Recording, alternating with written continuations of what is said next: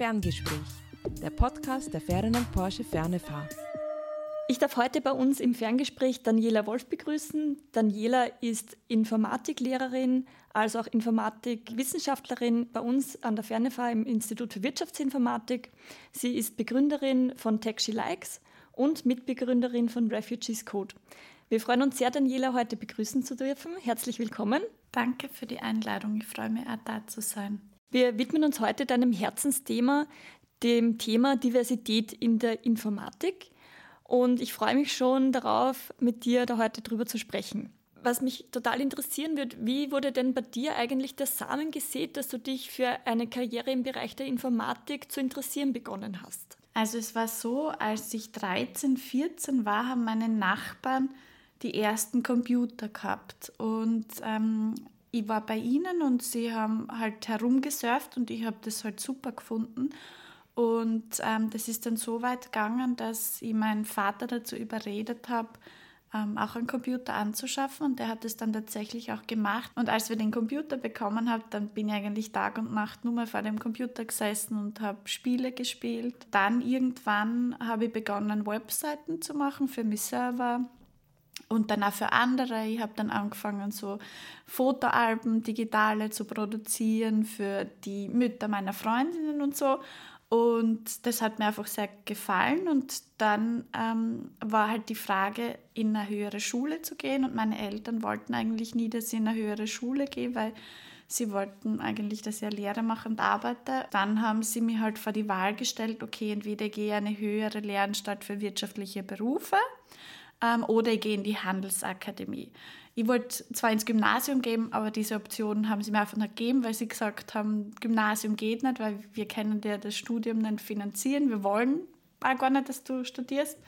Ähm, also entscheide dich für eine höhere Lehranstalt, wo du dann eine Berufsausbildung hast. Und nachdem ich immer ja, eher dem Haushalt und Kochen und so nicht so zugeneigt war und halt das auf keinen Fall machen wollte, habe ich mich dann halt für die Handelsakademie entschieden und das Gute daran war, dass sie damals einen Versuchszweig gehabt haben mit Informationstechnologie und Informationsmanagement. Da war allerdings die Herausforderung, dass meine Eltern einen, äh, einen Laptop finanzieren haben müssen. Und dann habe ich aber meine Mama so weit gebracht, dass sie irgendwie zugestimmt hat. Ich weiß nicht, wie sie das dann mit meinem Papa gelöst hat. Auf alle Fälle haben sie mir dann erlaubt, erlaubt, den IT-Zweig zu machen.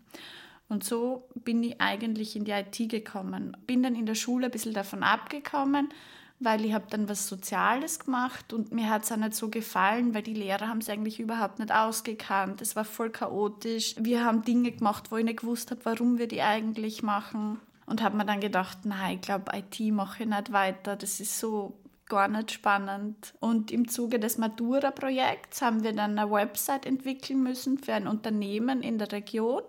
Und da habe ich wieder so meine Leidenschaft entdeckt. Na, eigentlich taugt mir das schon. Und diese projektbasierte Arbeit hat mir unglaublich Spaß gemacht. Und dann habe ich mir gedacht, na, okay, zwei Optionen gibt es. Entweder du gehst in die IT oder du machst was Soziales. Und schlussendlich habe ich mich dann für beide Optionen beworben, aber dann für die IT entschieden, weil es leichter vereinbar war mit dem Job.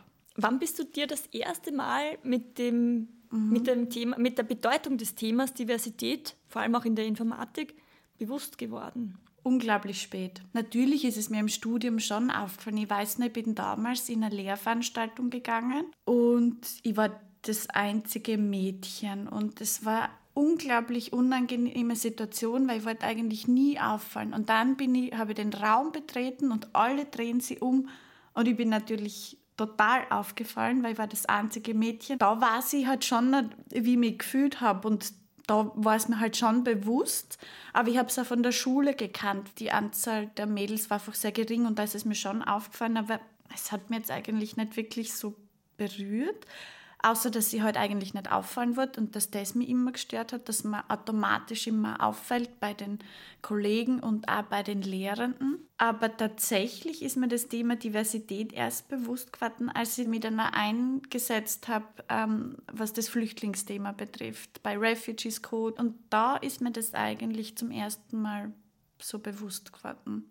Und da ist mir das auch aufgefallen, wie nicht divers die Informatik eigentlich ist. Was ja die Forschungen bestätigen, dass der klassischer Informatiker natürlich weiß ist, doch recht gut gebildet ist und das zieht sie eigentlich komplett durch. Und da habe ich dann also reflektiert und gesagt, das stimmt eigentlich total. Hast du vielleicht irgendeine Geschichte aus deinem Leben, die du besonders mit der Thematik verbindest? Ist dir irgendetwas Besonderes passiert, das du mit uns teilen möchtest? Was mir natürlich auch aufgefallen ist, also ich würde ja sagen, ich bin so klassisches Arbeiterkind, weil meine Mutter war eigentlich Hausfrau und hat dann nebenbei so ein bisschen putzt und mein Vater war halt so Bauarbeiter und dann halt so Ladegerätfahrer bis zur Pension. Und das ist mir halt einfach auch aufgefallen, dass das an der Universität, diese Zielgruppe nicht wirklich vorhanden ist. Und da war eher vielmehr das die treibende Kraft, die Diversität reinzubringen, dass Menschen Zugang haben zum Studium, die jetzt nicht aus einem akademischen Haushalt kommen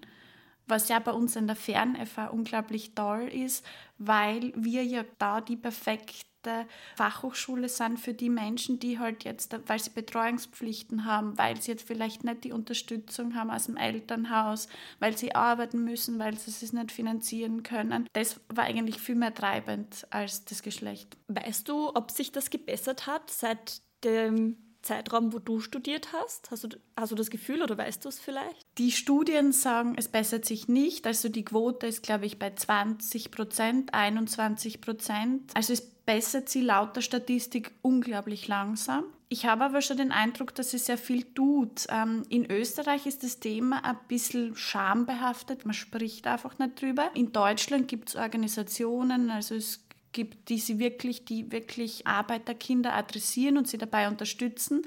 Und ich habe damals mit diesen Organisationen Kontakt aufgenommen und eine der Gründerinnen hat mir gesagt, sie hat versucht, die Organisation nach Österreich äh, zu bringen, aber sie ist kläglich gescheitert und sie glaubt, dass es daran liegt, dass das halt einfach mit Scham behaftet ist und dass man über das eigentlich nicht spricht. Weißt du, was es in Österreich für Angebote gibt für Menschen, aus bestimmten sozialen Schichten kommen und trotzdem studieren möchten? An den Universitäten und Organisationen so gut wie gar nicht. Also es ist entweder irgendwo inkludiert mit äh, dem Geschlecht verbunden, aber so wirklich klar, gezielt für Arbeiterkinder, nein, das gibt es eigentlich nicht. Also es gibt immer wieder Journalistinnen, es gab auch kürzlich einmal einen Standardartikel, wo eine Studentin darüber geschrieben hat, dass sie im Journalismus äh, eines der wenigen Arbeiterkinder ist und an der Universität und so.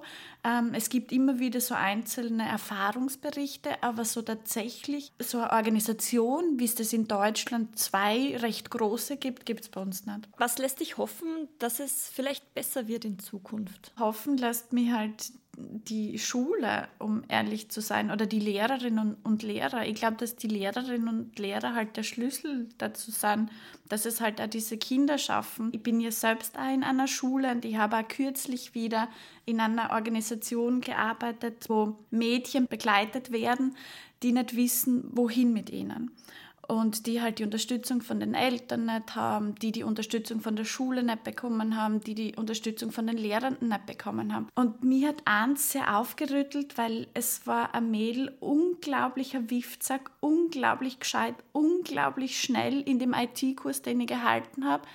Und dann hat sie mir gesagt, kann ich Ihnen eine Frage stellen? Können Sie mir eines beantworten? Warum ist die, zählt die Mitarbeit so in der Schule? Ich kann das ja alles, aber die Lehrerin schreibt mir halt immer ab, weil ich eigentlich halt nicht mitarbeiten will. Und das war dann auch irgendwie so, wo ich mir gedacht habe, ja, warum ist das eigentlich oft so? Warum hat man so schnell einen Stempel aufgedrückt und ist, sind diese Vorurteile bei Lehrerinnen und Lehrern noch immer so stark? Das betrifft ja auch die IT ähm, die Mathematik, das ist nichts für Mädchen. Also solche Kommentare, das bestätigen ja nicht nur die Forschungsergebnisse, sondern ich höre das immer wieder. Ich glaube, dass da einfach noch sehr viel passieren muss und ich hoffe, dass alle diese Initiativen, die es jetzt auch gibt, oder auch die Medien, die immer mehr darüber berichten und darüber schreiben, dass das zum Umdenken einfach führt. Ich weiß auch, wie es bei mir zum Beispiel war. Also ich war in Englisch, ich habe mir unglaublich schwer getan in Englisch habe natürlich in der Hauptschule einen sehr schlechten Lehrer gehabt, bei dem ich überhaupt nichts gelernt habe. Und da war es dann so, ich war in Englisch schlecht und war automatisch in Italienisch schlecht. Ich war aber nicht schlecht in Italienisch. Aber es war halt so, die Lehrenden reden untereinander. Die eine sagt, na, die ist in dem Fach schlecht. Automatisch bist du dann bei der anderen Lehrenden auch schlecht. Und das ist für mich zum Beispiel so ein Ansatz, wo ich immer sage, ich will es gar nicht wissen. Bitte sagt mir nichts von den Schülern, die ich habe, weil ich will mir mein eigenes Bild machen. Ich will nicht schon in die Klasse reingehen, in den Informatikunterricht, wo ich weiß, okay, der oder die Schülerin, die ist so schlecht in Mathe und das bedeutet jetzt, jetzt kann der oder die Schülerin in Informatik nicht mehr gut sein. Und das stört mich unglaublich. Als Jugendlicher oder als Jugendliche hat man ja oft Vorbilder, denen man nacheifert, denen man nachstrebt, die einfach da sind und die man bewundert. Wie war das bei dir? Hattest du Vorbilder für deinen Weg? Tatsächlich ja. Also für mich war meine Cousine lange Zeit ein großes Vorbild. Und sie war für mich ja diejenige, die so den Weg geebnet hat, überhaupt Matura machen zu wollen und dann vielleicht einmal Studium machen zu wollen. Ein Vorbild für mich war auch, was das Durchhaltevermögen betroffen hat. Als ich ähm, damals in die Schule gegangen bin, in die Hack, habe ich eine Frau betreut, die hat Muskeldystrophie gehabt. Ähm, jeden Nachmittag bin ich zu ihr gegangen und die hat eigentlich Hände Hände, Füße, Arme nichts mehr bewegen können. Und die war für mich einfach unglaublich faszinierend, weil die sie einfach für so viel eingesetzt hat. Also die hat sie dafür eingesetzt in dem Ort, wo sie war, dass äh, man mit einem Rollstuhl die Geschäfte betreten kann. Und das hat mir irgendwie gezeigt, okay, wenn ich was machen will, dann kann ich das halt auch machen. Ähm, und das würde ich sagen, waren so meine zwei Vorbilder eigentlich, ja. Das klingt großartig. Du hast ja auch auf deiner Website ein paar Vorbilder, die man kennenlernen kann, wenn man sich für den Bereich interessiert. Also was genau ist dieses Projekt? Worum handelt es sich dabei? Genau, also es ist eine Plattform für Mädchen, junge Frauen und Frauen, um ihnen auf der einen Seite so Vorbilder aufzuzeigen, äh, wie viele Frauen gibt es tatsächlich, die sich in dem Bereich bewegen. Es gibt wirklich viele Frauen in Österreich, die ja unglaublich coole Sachen auf die Beine gestellt haben. Und mir geht es eben darum, die auf der einen Seite auf dieser Plattform zu sammeln, mit denen ins Gespräch zu treten, im Zuge von meinem Podcast mit denen zu sprechen, sie zu fragen, wie ist ihr Hintergrund, wie sind sie da hingekommen, was waren die Hürden, was hat ihnen geholfen dabei, warum haben sie sich genau für das entschieden, würden sie das wieder machen? Und habe damit im Zuge von Corona angefangen und das war damals auch eine Zeit, ähm, wo mir das unglaublich geholfen hat, mit diesen Frauen zu sprechen und zu hören, okay, eigentlich bist du jetzt nicht äh, allein in dem, wie es dir da so gegangen ist, sondern es gibt noch viele andere Frauen auch. Und das auch so ein bisschen in die Welt hinauszutragen, eben auch für eben so Mädchen, die vielleicht so orientierungslos sind, die irgendwie das Selbstbewusstsein nicht haben. Und dann natürlich auch geht es darum, so Wege in die IT darzustellen, weil gerade also auch in der Forschung, der, der Weg in die IT ist eigentlich ein Studium, sei es jetzt ein Universitätsstudium oder Fachhochschulstudium. Und es gibt mittlerweile ja schon ganz viele andere Wege in die IT. Es gibt Bootcamps, es gibt Coding-Schulen, es gibt YouTube. YouTube kann ein super Weg sein in die IT, wenn ich wenn ich es schaffe, selbstgesteuert zu lernen, mir das anhand von YouTube-Videos beizubringen. Oder MOOCs, Massive Open Online Courses ähm, wo ich eine große Community habe und der mit anderen mich austauschen kann. Und ähm, das, da geht es mir darum, das aufzuzeigen, ähm, so nicht diesen klassischen Weg zu gehen, vielleicht Schule, dann IT-Studium, sondern es gibt eben andere Möglichkeiten, dorthin zu kommen, auch vielleicht später erst dorthin zu kommen. Und das ist insofern für mich interessant, weil das war ja ein sehr großer als wir damals Refugees Code, diese Coding-Schule für Geflüchtete, gegründet haben, war ja genau das der Ansatzpunkt, dass wir gesagt haben, was kann man tun, dass die Menschen da jetzt nicht Wochen, Jahre absitzen und in die Mega-Depression schlittern, sondern was kann man tun, dass die auch, ja, das Gefühl haben, sie werden gebraucht und können wieder aktiv werden. Also nicht nur dieses Thema Diversität, sondern auch Diversität in den Ausbildungswegen, die es gibt. Also dass es nicht nur so diesen klassischen Weg gibt, sondern auch andere Wege. Und dann, was mir ein sehr großes Anliegen ist, wir wissen auch aus der Forschung, dass gerade Mädchen zwischen 14, 18, 19, junge Mädchen sehr stark im digitalen Raum vertreten sind. Wenn ich in meiner Klasse zum Beispiel die Umfrage stelle, wer nutzt von euch TikTok, sagen oft die Burschen gar nicht so auf, wie es die Mädchen tun. Da ist es meistens einstimmig, dass sie TikTok verwenden.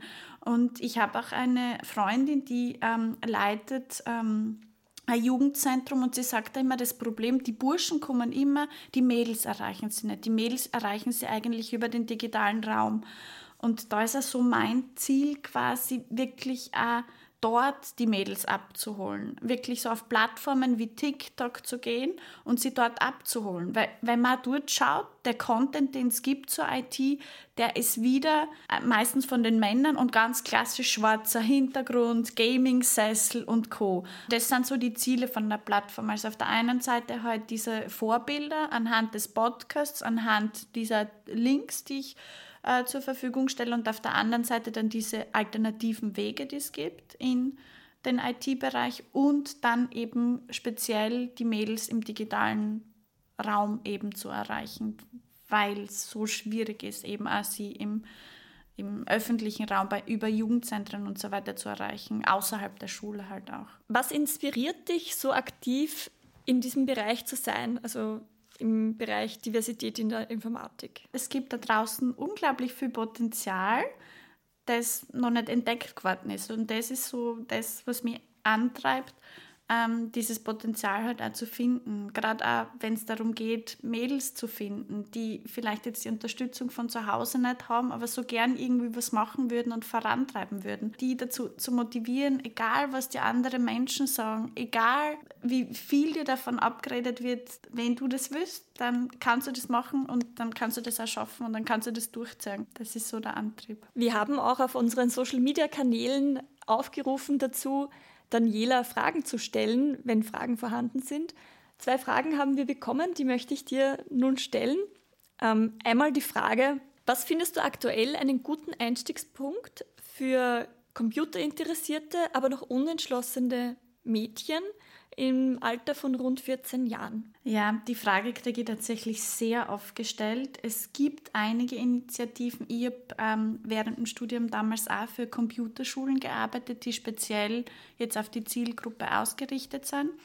Ich muss dazu sagen, es gibt leider die meisten Initiativen, davon gibt es im städtischen Bereich und in Österreich tatsächlich in Wien. Und ähm, alles, was den ländlichen Bereich betrifft oder auch die anderen Bundeshauptstädte, gibt es ganz wenig sehr, sehr schwierig. Ich versuche auf meiner Plattform immer wieder so Computerschulen für Teenager, für Mädchen zu suchen.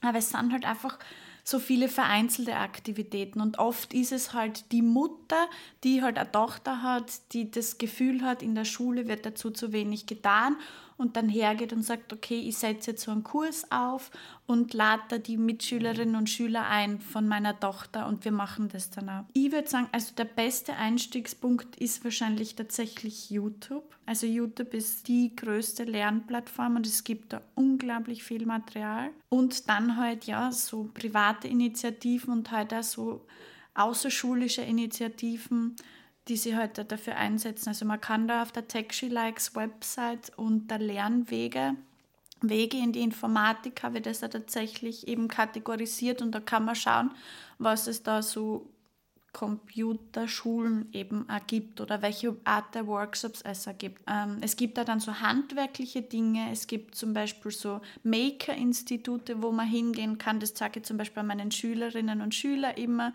dass es diese Maker-Institute gibt, aber tatsächlich ist es manchmal wirklich schwierig, da den passenden Einstieg zu finden und das Passende zu finden. Ich glaube, dass Bücher guter Einstieg sind. Es gibt aber tatsächlich im angloamerikanischen Raum mehr Bücher als im deutschen Raum. Der beste Einstieg wären tatsächlich die Lehrerinnen und Lehrer in der Schule, die Informatiklehrerinnen und Lehrer und die digitale Grundbildungslehre in der Schule. Aber da sehe ich halt einfach das Problem, dass es viel zu wenig Lehrerinnen und Lehrer gibt in dem Bereich und die Lehrerinnen und Lehrer, die das unterrichten, das manchmal leider unglaublich langweilig unterrichten und sie halt einfach auf Excel, Word, PowerPoint konzentrieren und eigentlich sonst überhaupt nichts abdecken. Allein was das, mein Excel ist schon gut, aber natürlich auch mit dem Zusammenhang so Data Literacy zu lernen, weil man, wir wissen von der künstlichen Intelligenz, die auf Trainingsdaten basiert, auf Daten basiert, dass das eines der wichtigsten Skills überhaupt ist, mit Daten umzugehen. Oder allein das Thema Internetsicherheit, Fake News, Phishing-Nachrichten, Smishing-Nachrichten. Also die Schülerinnen und Schüler haben oft überhaupt keine Ahnung. Ich teste es oft und 90 Prozent der Schülerinnen und Schüler fallen auf diese ganzen Fake News, Phishing-Nachrichten ähm, oder auch Smishing-Nachrichten, also bei SMS diese Nachrichten rein. Also auch da gilt eigentlich wieder der Einstiegspunkt, der beste Einstiegspunkt wären eigentlich auch die Lehrerinnen und Lehrer. Ähm, wenn wir es halt irgendwann hinkriegen, qualifiziertes Personal dazu haben. Tatsächlich müsste jetzt äh, im Zuge von KI und so, wie sich das weiterentwickelt, als tatsächlich brauchst zwei, dreimal in der Woche IT-Experten in der Schule. Jetzt auch gar nicht nur für die Schüler, sondern auch für die Lehrerinnen und Lehrer. Vielleicht ist ja das irgendwann ein Ansatz, dass man sagt, okay, die Unternehmen, die wollen was Gutes tun ähm, und die Schulen sind da offen dafür, dass man da dann auch als Lehrperson mit diesen Expertinnen und Experten zusammenarbeitet da sehe ich ganz groß auch irgendwo die Ressourcenfrage als, ich sag mal, Damoklesschwert darüber hängen, wie das eben möglich ist. Einerseits die Personen, der personelle Bedarf, aber andererseits auch der Bedarf an Bildung, der ja irgendwie gedeckt werden muss. Also an Bildung im Sinne von die Lehrkräfte auszubilden. Also es ist sicher eine schwierige Aufgabe, aber lohnt sich sicher, wenn man, wenn man sich darauf einlässt, das umzusetzen. Ja, die zweite Frage, die wir gestellt bekommen haben, war, was hat dich dazu bewegt, in das Feld der Informatik einzutauchen? Ja, ich glaube, ich habe es vorher eh schon geschildert, was mir eigentlich dazu bewegt hat, da hinzukommen. Es war quasi einfach gerade diese Aufbruchsstimmung. Alle in der Umgebung haben einen PC bekommen und das war dann halt bei mir so der Auslöser. Ähm, ich habe das einfach unglaublich spannend gefunden und ich habe für mich da halt auch so das das Werkzeug gesehen, auch zu kommunizieren, weil ich war immer sehr schüchternes Mädchen, war nicht besonders gut artikuliert, bin zum Beispiel in der Schule, wenn mir ein Lehrer angesprochen hat, bin rot angelaufen wie eine Tomate und wollte eigentlich gar nichts sagen, habe einfach unglaublichen Stress zu krieg, äh, bekommen und für mich war dann schon der Computer ein Werkzeug dafür, das was ich nicht ausdrücken kann, ähm, über den Computer auszudrücken, indem ich mir halt meine eigene Website mache oder indem ich halt mich in Social Media Kanäle bewege. Also für mich war das dann echt so, das hat mir eigentlich echt ähm, so dann auch das Selbstbewusstsein gegeben, okay, ähm, meine Meinung irgendwie kundzutun, auch wenn ich es jetzt nicht in Person gut kann, weil ich zu schüchtern bin oder weil ich einfach nicht weiß, wie ich es artikulieren soll. Hast du eine Vision für die Zukunft? Das nächste Ziel wäre tatsächlich mal auch das Doktorat endlich fertig zu machen. Da geht es ja eben auch genau um dieses Thema Coding-Schulen aber eben Coding-Schulen für Geflüchtete. Ähm, das ist ja entstanden durch eben diese Coding-Schule Refugees Code, die wir gegründet haben, sie mit diesem Thema eben auseinanderzusetzen. Was, wie müssen diese Schulen aufgebaut sein? Wie, was muss da passieren, dass man da wirklich Geflüchtete äh, wenn sie schon solche Ausbildungen vorher gemacht haben, dass man die schnellstmöglich auch in den Arbeitsmarkt bringt und sie dann nicht Stunden, Tage, Wochen, Jahre sitzen lässt, ohne jegliche Perspektive, weil das war halt auch, ich habe ja vor Refugees Code, habe ja ein anderes Projekt gegründet gehabt, das hat damals Welcoming Tours geheißen, da ging es das, da war der Zugang sehr niederschwelliger, da ging es darum, dass Geflüchtete mit Einheimischen spazieren gehen. Und ich habe im Zuge dessen damals schon gesehen, dass eigentlich eins der schlimmsten Dinge, die man machen kann, ständig in einem Raum zu sitzen und jetzt nicht zu wissen, was ich tue. Und das dann nicht nur für kurze Zeit, sondern halt echt für lange Zeit. Und das war dann halt, das waren dann halt auch so die Anlasspunkte, da halt was zu tun. Und in Kombination mit, dem, mit der IT oder dem, was ich halt immer gemacht habe, hat das einfach gut zusammengepasst. Das heißt, du möchtest mit deinem mit deiner Doktoratsarbeit da auch was aufzeigen und diese Lücke, die eigentlich da ist, quasi versuchen zu schließen oder zumindest dafür zu sensibilisieren. Ja, auch zeigen, dass es möglich ist, dass solche Ausbildungsprogramme, dass die sehr wohl einen Wert haben können, dass die sowohl ja, das Leben auch verändern können und zum Besseren dann auch, dass die halt dann nicht ja, ähm, gezwungen sind, irgendeinen Job nachzugehen als Koch oder als Taxifahrer, sondern wirklich dem weiterfolgen können, was sie vielleicht davor schon gemacht haben. Das hilft ja nicht nur der Person, das hilft ihren Familien und das hilft uns am Ende des Tages allen, ähm, wenn die einfach besser ausgebildet sind und einen besseren Job haben und nicht irgendwo frustriert in einer Tätigkeit sind, die sie eigentlich nicht machen wollen, nur weil sie nicht können oder weil wir ihnen halt ja die Chance nicht geben. Wenn du einen Wunsch frei hättest, was würdest du dir wünschen? Ich glaube, dass wir uns alle immer wieder die Frage stellen, was würde ich machen in dieser Situation? Aber ehrlich, ähm, sie versuchen hinein zu versetzen in die Situation und nicht versuchen, das zu rationalisieren und zu sagen, ist schon nicht so schlimm. Es gibt leider ganz wenig Literatur, was ähm, Menschen betrifft, ähm, die eben so Fluchtgeschichte jetzt im deutschsprachigen Raum, gerade von, von den Flüchtlingen 2015, 16, gibt es eigentlich ein, zwei Bücher von einem Flüchtling, der darüber äh, schreibt, wie das eigentlich war, daher zu kommen, was das bedeutet hat, dann in dem Raum zu sitzen, nicht wissen, wie geht es jetzt weiter und wie er sich dann selber geholfen hat. Und da halt auch versuchen, ähm, wenn man es schon nicht weiß, eben mit den Menschen zu reden oder solche Dinge dann, solche Bücher, solche Biografien dann zu lesen. Mhm. Quasi das Mitgefühl auch zu zeigen irgendwo oder Mitgefühl ja. zu entwickeln vielleicht. Super, herzlichen Dank. Vielen Dank für das wirklich inspirierende Gespräch. Ich glaube, wir und auch die Zuhörerinnen konnten sich sehr viel mitnehmen. Und ich wünsche dir alles Gute für die Zukunft und wir sind definitiv schon gespannt, welches Projekt als nächstes kommt und wo du als nächstes deine Fühler hin ausstrecken wirst. Dankeschön.